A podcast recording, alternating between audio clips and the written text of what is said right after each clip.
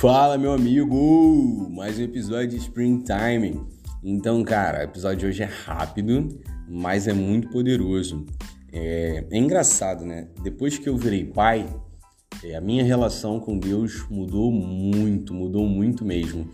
Porque eu descobri o amor que um pai tem por um filho. É óbvio que eu já fazia ideia, mas nada se compara à experiência de ser pai. Inclusive, cara, é engraçado, porque o maior sonho da minha vida nunca foi carreira, é, nunca foi dinheiro, nunca foi nada disso. O maior sonho da minha vida era ser pai e, para glória de Deus, eu sou pai de um garoto e tá vindo outro garoto aí na barriga, tá no forninho.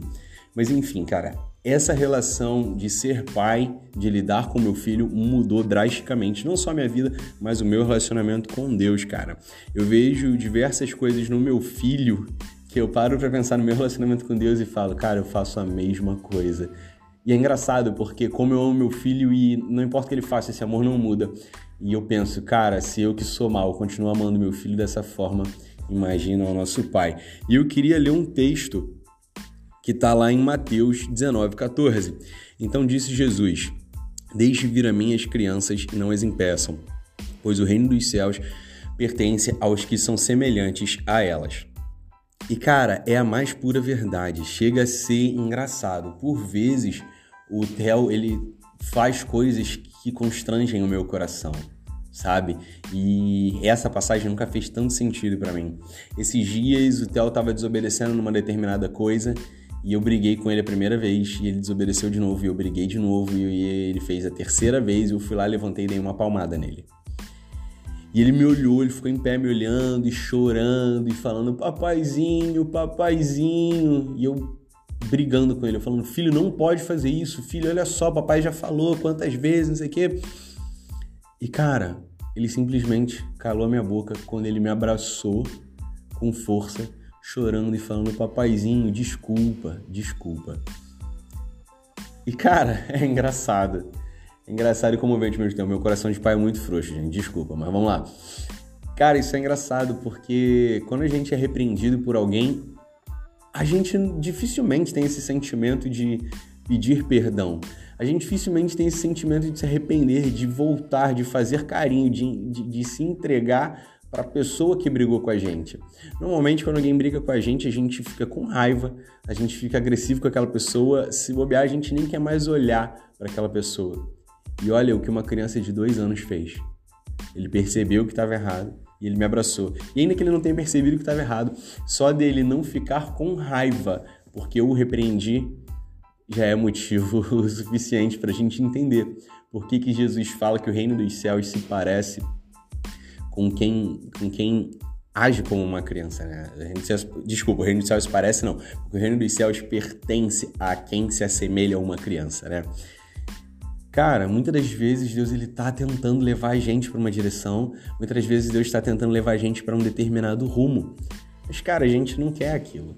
A gente quer outra coisa, Deus traz e de volta e a gente sai de novo, até que Deus deixa a gente quebrar a cara e no final das contas a gente fica chateado, irritado com Deus. Poxa Deus, por que, que o Senhor deixou que isso acontecesse? E Deus mil vezes falou que não era pra gente fazer aquilo e a gente insistiu, teimou em fazer.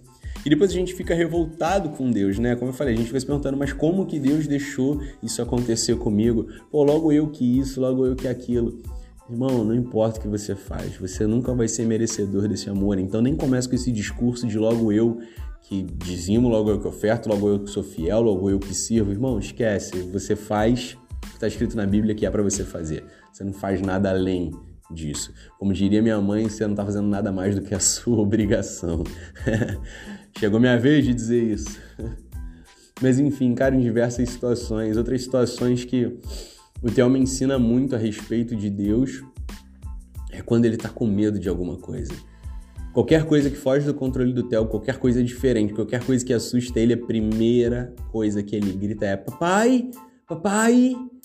E cara, às vezes ele tá brincando com algumas crianças, alguma criança empurra ele, ele sai e de perto já sai chamando: Papai, papai. Ou a gente tá em casa e acaba a luz, ele chama: Papai, papai.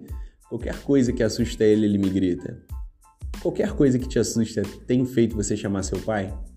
Ou tem te desesperado? Qualquer coisa que parece fora do normal na sua vida. Você tem chamado seu pai para te proteger, ou você tem sentado e chorado, ou você tem se entregado. O que você tem feito diante disso, cara? O Theo, ele me chama, e tem muita coisa que ele me chama e eu não sei como resolver, e às vezes eu nem posso resolver. Eu procuro resolver da melhor maneira possível, óbvio. Mas, cara, a pergunta que eu quero te fazer é: o que você chamaria o seu Pai Celestial que ele não saberia como resolver? Por que você chamaria seu Pai Celestial e ele não saberia dar um jeito e o jeito dele não seria o mais perfeito possível? Irmão, você está perdendo seu tempo. Você está ajoelhado diante de um gigante que você não sabe vencer. Mas não é você que vai vencer esse gigante. Você acha mesmo que Davi mirou a pedra na testa de Golias com uma funda? Você acha mesmo isso? Não, cara. Davi girou a funda e arremessou a pedra. Quem fez a pedra acertar a testa do gigante foi Deus. Irmão, o que você tem que fazer é dobrar o seu joelho, é lançar a sua pedra. E quem vai derrubar o seu gigante é o seu Pai, o seu Deus. Quantas vezes a gente tenta fazer tudo e a última coisa que a gente lembra é de falar com Deus, é de pedir ajuda a Deus. Cara, isso tem que mudar. A gente precisa ser mais parecido com os nossos filhos. A gente precisa ser mais parecido com as crianças. Para que possamos também herdar o reino dos céus. Não só para isso, mas que possamos também é, frutificar aqui na terra. Sabe? A gente depender completamente do nosso Pai. O Theo depende completamente de mim e da mãe dele. E tudo que a gente pode fazer, a gente faz. Inclusive, às vezes, o que está fora do nosso alcance, a gente faz. O que está fora do alcance do teu Pai Celestial?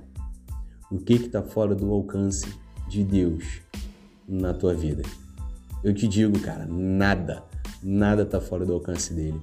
Então, que nós possamos voltar a ser como crianças, que possamos voltar a chamar o nosso Pai, que possamos agir como o Telzinho, que me abraça, que me beija, que toda vez que eu chego em casa grita: Papai chegou, papai chegou, e vai na minha direção. Deus não é a sua última. Uh, como é a palavra? Ele não é a última porta que você tem que bater. Pelo contrário, ele é a primeira porta que você precisa bater.